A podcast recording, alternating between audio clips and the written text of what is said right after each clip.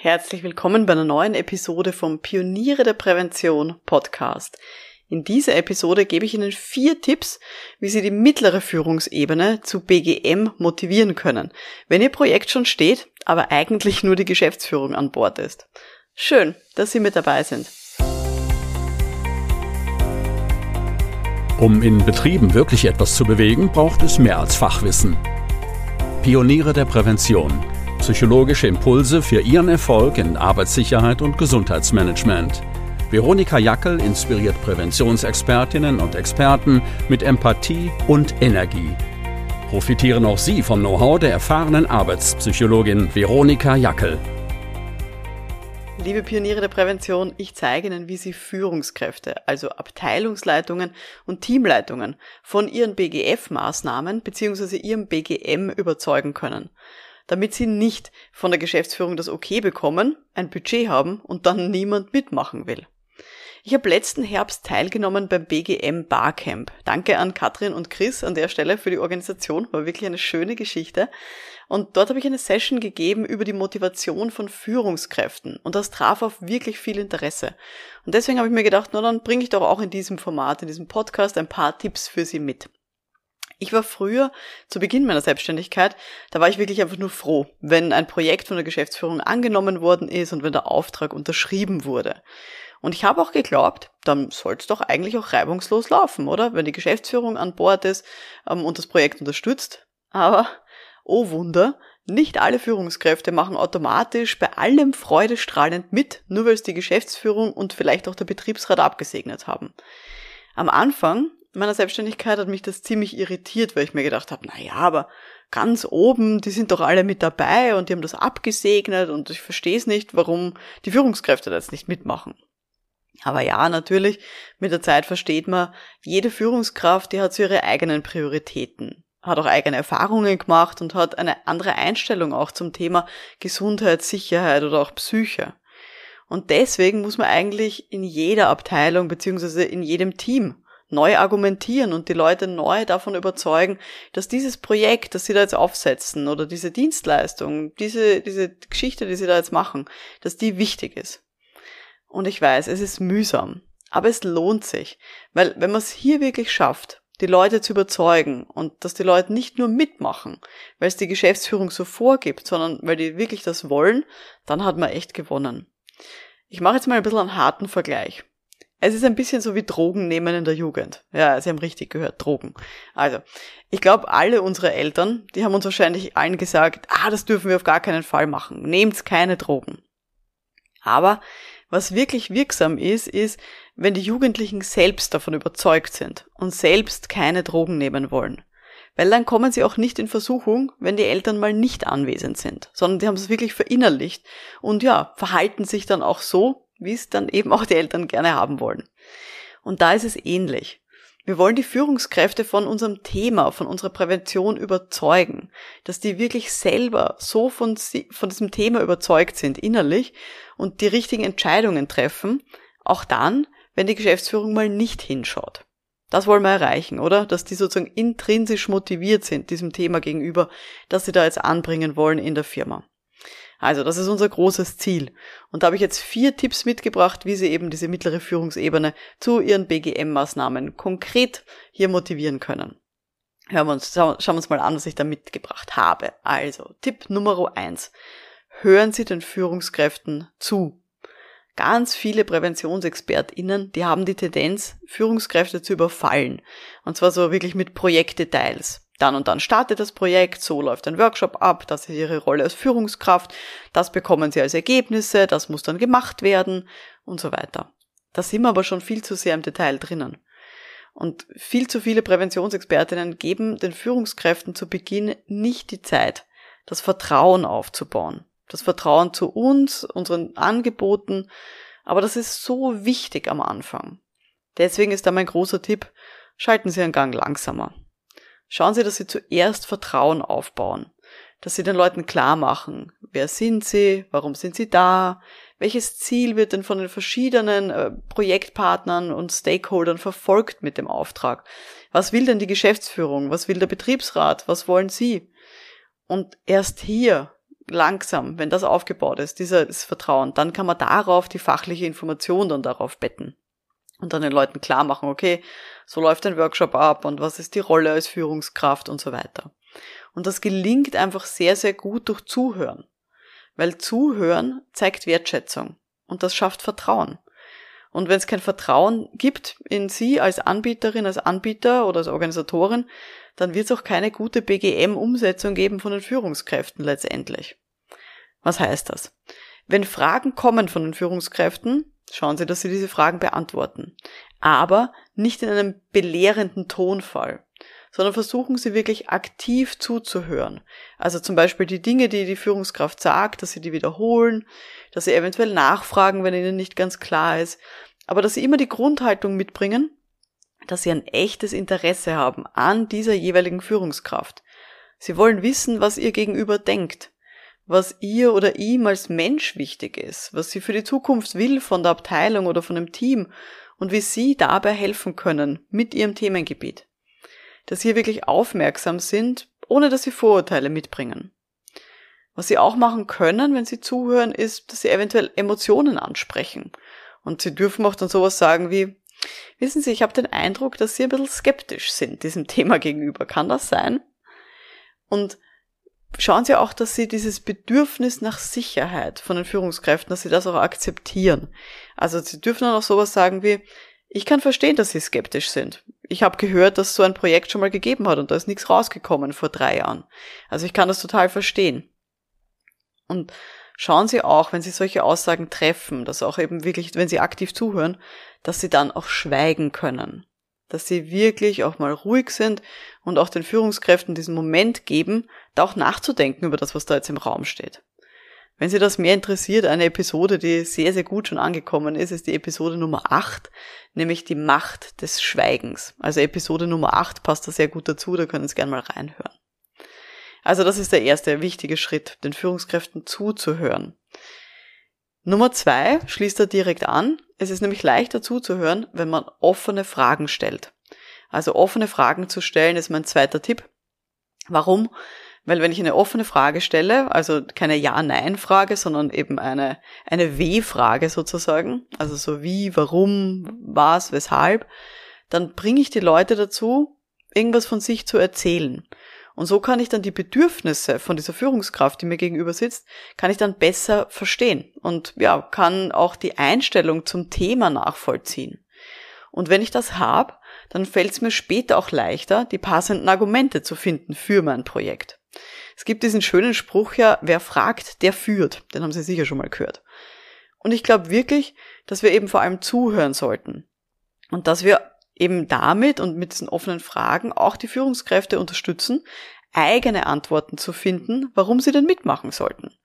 Weil ganz ehrlich, ich gehe ja davon aus, wenn ich so ein Projekt mache in einer Firma, dass mein Projekt super ist und total sinnvoll und dass es immer Argumente geben wird, warum man da mitmachen sollte. Aber man muss den Führungskräften dabei unterstützen, das selber auch ein bisschen rauszukitzeln. Was sind jetzt so gute Fragen, die man den Führungskräften auch stellen kann in dieser, in diesem Format oder in, in dieser Situation? Man kann einerseits komplett offen fragen. Also sowas wie, wie geht's Ihnen denn mit der Gesundheit von Ihrem Team, von Ihren Beschäftigten? Also komplett offen. Wie geht's Ihnen mit der Gesundheit in Ihrem Team? Sie können auch so ein bisschen typische Konsequenzen ansprechen. Zum Beispiel, hatten Sie schon mal auffällige MitarbeiterInnen, die zum Beispiel öfters krank sind? Das müssen Sie natürlich jetzt variieren, je nachdem, was Ihr Themengebiet ist. Aber so diese typischen Konsequenzen, dass Menschen zum Beispiel öfters krank sind und dadurch auffallen im Team, wenn die Gesundheit nicht passt oder wenn es da hier ja nicht, nicht drauf geschaut wurde in den letzten Jahren. Auch das kann man versuchen, so ein bisschen einfließen zu lassen durch eine offene Fragestellung. Und Sie können natürlich auch Beispiele von anderen bringen. Sie können zum Beispiel sowas sagen wie, viele Führungskräfte haben mir schon erzählt, dass sie Probleme haben mit und da setzen Sie Ihr Thema ein. Wie ist denn das bei Ihnen? Kennen Sie das? Haben Sie das auch manchmal in Ihrem Team? Also auch da so ein bisschen ein Statement zu setzen, was sind denn so typische Situationen, die andere Führungskräfte, muss nicht in der gleichen Firma sein, sondern vielleicht auch in anderen Organisationen, die andere Führungskräfte schon gehabt haben und dann die Führungskraft eben fragen jetzt, wie ist das bei Ihnen, ob sie das halt kennt. Also das sind so mögliche Varianten an offenen Fragen. Entweder komplett offen zum Thema, dass sie typische Konsequenzen ansprechen oder vielleicht auch Beispiele von anderen bringen. Wichtig. Egal, was Ihnen die Führungskraft da jetzt erzählt, hören Sie wirklich hier gut zu und versuchen Sie auch so ein bisschen rauszuhören, was sind denn die Bedürfnisse, die da dahinter stecken von der Führungskraft. Und nehmen Sie diese Bedürfnisse auch ernst. Jede Person hat schon andere Erfahrungen gemacht, zum Beispiel mit dem Themenfeld Gesundheit. Und das müssen wir versuchen, so ein bisschen rauszukitzeln. Zum Thema psychische Belastungen habe ich da mal auch eine Spezialfolge gemacht. Das war die Episode Nummer 14 mit dem Titel So machen Sie psychische Belastungen zum Thema. Also da Episode Nummer 14. Wenn Sie auch mit dem Thema der psychischen Belastungen beschäftigt sind, hören Sie da gerne mal rein. Also das ist mein zweiter Tipp, offene Fragen zu stellen. Tipp Nummer drei, wie Sie Führungskräfte jetzt zu BGM motivieren können, haben Sie verschiedenste Argumente in der Hinterhand. Ich weiß, für uns, für uns als Präventionsexpertinnen, als BGMlerinnen, ist es klar, Gesundheit ist super wichtig und das muss man machen. Aber man braucht so ein bisschen ein Portfolio von verschiedenen Argumenten, um sich an die Führungskräfte anpassen zu können. Was könnten das für Argumente sein? Einerseits natürlich das Einhalten von gesetzlichen Vorgaben oder auch von ISO-Vorgaben, Sachen, die man in Audits abgefragt wird, also irgendwelche Vorgaben von außen. Zweites Argument, was man hernehmen kann, die Geschäftsführung steht hinter dem Projekt und die will das so. Und es ist wichtig, da als Führungskraft mitzumachen, damit man ein gutes Standing hat vor der Geschäftsführung. Auch das könnte ein Argument für eine Führungskraft sein. Ein weiteres Argument könnte sein, dieses BGM, dieses Projekt, das Sie da machen, das spart Geld. Also zum Beispiel, indem es Krankenstände reduziert. Oder indem sie sagen, es steigert die Produktivität, weil man dadurch zum Beispiel verbessert, also besser zusammenarbeiten kann im Team. Auch das kann man ansprechen. Auch das könnte ein Argument sein, sich mit Gesundheit zu beschäftigen. Und natürlich, das ist ein bisschen das, was wir wahrscheinlich auch mehr so im Kopf haben, das Wohlbefinden von den Beschäftigten wird gesteigert, wenn man sich mit Gesundheit beschäftigt. Und es ist moralisch auch das Richtige, was man machen sollte. Wir sollten uns doch alle um die Gesundheit von uns und von anderen kümmern. Aber das ist eben nicht das einzige Argument. Also runter von unserem hohen Ross. Es ist nicht das wichtig, was für uns gerade wichtig ist, sondern wir müssen diese Führungskräfte dort abholen, wo sie gerade stehen. Und vielleicht sind sie für ganz andere Argumente, zum Beispiel für finanzielle Argumente, im Moment viel offener. Und dann muss ich halt diese Argumente auch in der Hinterhand haben. Wenn Sie die ersten zwei Tipps schon berücksichtigt haben, also wenn Sie zuhören und offene Fragen stellen, dann haben Sie wahrscheinlich auch schon ein Gespür dafür, in welche Richtung Sie gut argumentieren können und welches von diesen verschiedenen Argumentationssträngen Sie hier bei dieser Führungskraft verwenden sollten. Wenn Sie das interessiert, es gibt zu diesem Thema auch viele Inhalte in der Online-Akademie für Pioniere der Prävention, weil das für meine Mitglieder wirklich ein wichtiges Thema ist. Und da empfehle ich, wenn Sie schon Mitglied sind, gerne mal reinschauen in den Kurs Umgang mit schwierigen Personen. Also Umgang mit schwierigen Personen heißt dieser Kurs, ähm, ist in der Akademiebibliothek zu finden unter www.pionierederprävention.com. Gut. Tipp Nummer vier, der mir auch wirklich wichtig ist und der leider viel zu selten eingehalten wird, ist, lassen Sie den Führungskräften Freiheit. Schauen Sie, dass Sie, soweit es möglich ist, Freiwilligkeit bei Ihren Angeboten haben. Dass Sie Partnerschaftlichkeit zwischen Ihnen und dieser Führungskraft, dass die im Zentrum steht.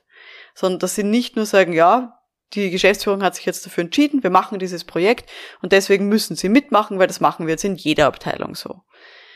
Natürlich kann das vorkommen, aber ich würde es auf gar keinen Fall ins Zentrum stellen von Gesprächen, sondern immer versuchen, hier ja ein freiwilliges Commitment auch abzuholen, dass sie den Leuten halt nichts befehlen und auch, dass sie die Führungskraft jetzt nicht ins Lächerliche ziehen und sagen, ist doch lächerlich, wenn sie da jetzt nicht mitmachen, es machen alle mit, also das sollten sie auch machen. Also da ganz wirklich, wirklich wichtig, Menschen haben gerne Freiheit und gerade Führungskräfte wollen frei sein in ihrer Entscheidung. Die sind das gewohnt aus ihrem anderen Arbeitsalltag, dass sie selber Dinge entscheiden können. Von dem her machen sie erst weiter mit ihren Argumenten, wenn sie wirklich ein stabiles Vertrauen spüren zwischen sich und der Führungskraft. Und dann können sie auch sowas machen, sagen wie, haben Sie noch Fragen zu dem Thema? Weil das spielt den Ball wieder retour an diese Führungskraft. Und dann hat diese Führungskraft wirklich wieder die Entscheidung, ob sie jetzt noch Fragen stellen möchte oder vielleicht auch, wie man weiter tut.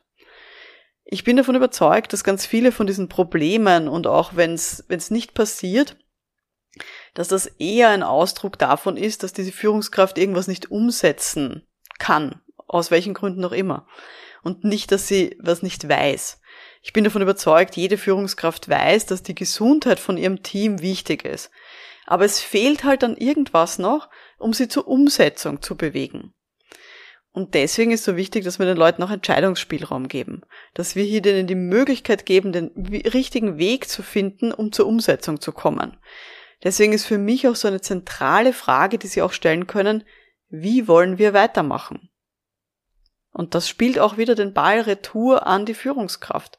Die Führungskraft ist dann sozusagen wirklich wieder ähm, im Sattel, wenn Sie so wollen, und hat wieder die Aufgabe, den nächsten Schritt anzusagen, wie man denn weiter tun will mit ähm, dem Projekt oder mit dem nächsten Schritt oder mit dem nächsten Anfang. Und dann kann sowas kommen wie, na, ich muss zuerst mit meinem Team sprechen, können Sie vielleicht mal vorbeikommen in einem Schulfix und das meinen Leuten erklären oder, weiß ich nicht, haben Sie einen A4-Zettel mit den wichtigsten Punkten, den ich meinen Leuten hier geben kann? Oder vielleicht kommt noch irgendeine fachliche Frage, sowas wie, ah, können wir das um einen Monat verschieben, jetzt passt irgendwie gerade gar nicht rein bei uns in den Zeitplan. Aber der Führungskraft so einen Entscheidungsspielraum zu geben, ist ein wirklich wichtiger Punkt, dass man die Leute eben auch motivieren kann, zu ihren eigenen Konditionen bei dem Projekt dann auch mitzumachen und beim BGM-Aufbau dann auch mitzumachen. Also das sind für mich die wichtigsten vier Tipps. Ich wiederhole es nochmal. Erstens, wirklich aktiv den Leuten zuhören, den Führungskräften. Tipp Nummer zwei, offene Fragen stellen. Also zum Beispiel, wie geht's Ihnen denn mit der Gesundheit in Ihrem Team? Tipp Nummer drei, haben Sie verschiedenste Argumente in der Hinterhand und lassen Sie sich darauf ein, verschiedenste Argumente auch auszupacken. Nicht nur das, was Ihnen wichtig ist, sondern das, was der Führungskraft wichtig ist. Und Tipp Nummer vier, schauen Sie, dass Sie versuchen, soweit es möglich ist, immer Freiwilligkeit hier reinfließen zu lassen und der Führungskraft diese Freiheit auch zu geben, diesen Entscheidungsspielraum. Ihre Aufgabe ist es jetzt, setzen Sie einen Tipp um, den Sie jetzt gehört haben, und zwar beim nächsten Gespräch mit einer, mit einer Führungskraft. Überlegen Sie sich, was sind so die Dinge, die Sie bis jetzt noch nicht so umgesetzt haben und die Sie vielleicht mal ein bisschen mehr ausprobieren wollen. Ja, das war die heutige Folge vom Podcast für Pioniere der Prävention. Und ich würde mich freuen, wenn wir uns mal in dem einen oder anderen Rahmen wiedersehen. Zum Beispiel in der Online-Akademie unter www.für-pioniere-der-prävention.com www.pioniere-der-prävention.com, weil wir beide wissen, um wirklich was zu bewegen in Arbeitssicherheit und Gesundheit, da braucht schon mehr als Fachwissen. Mein Name ist Veronika Jackel. Vielen Dank fürs Dabeisein und wir hören uns dann in der nächsten Folge. Bis dahin, alles Gute. Ciao.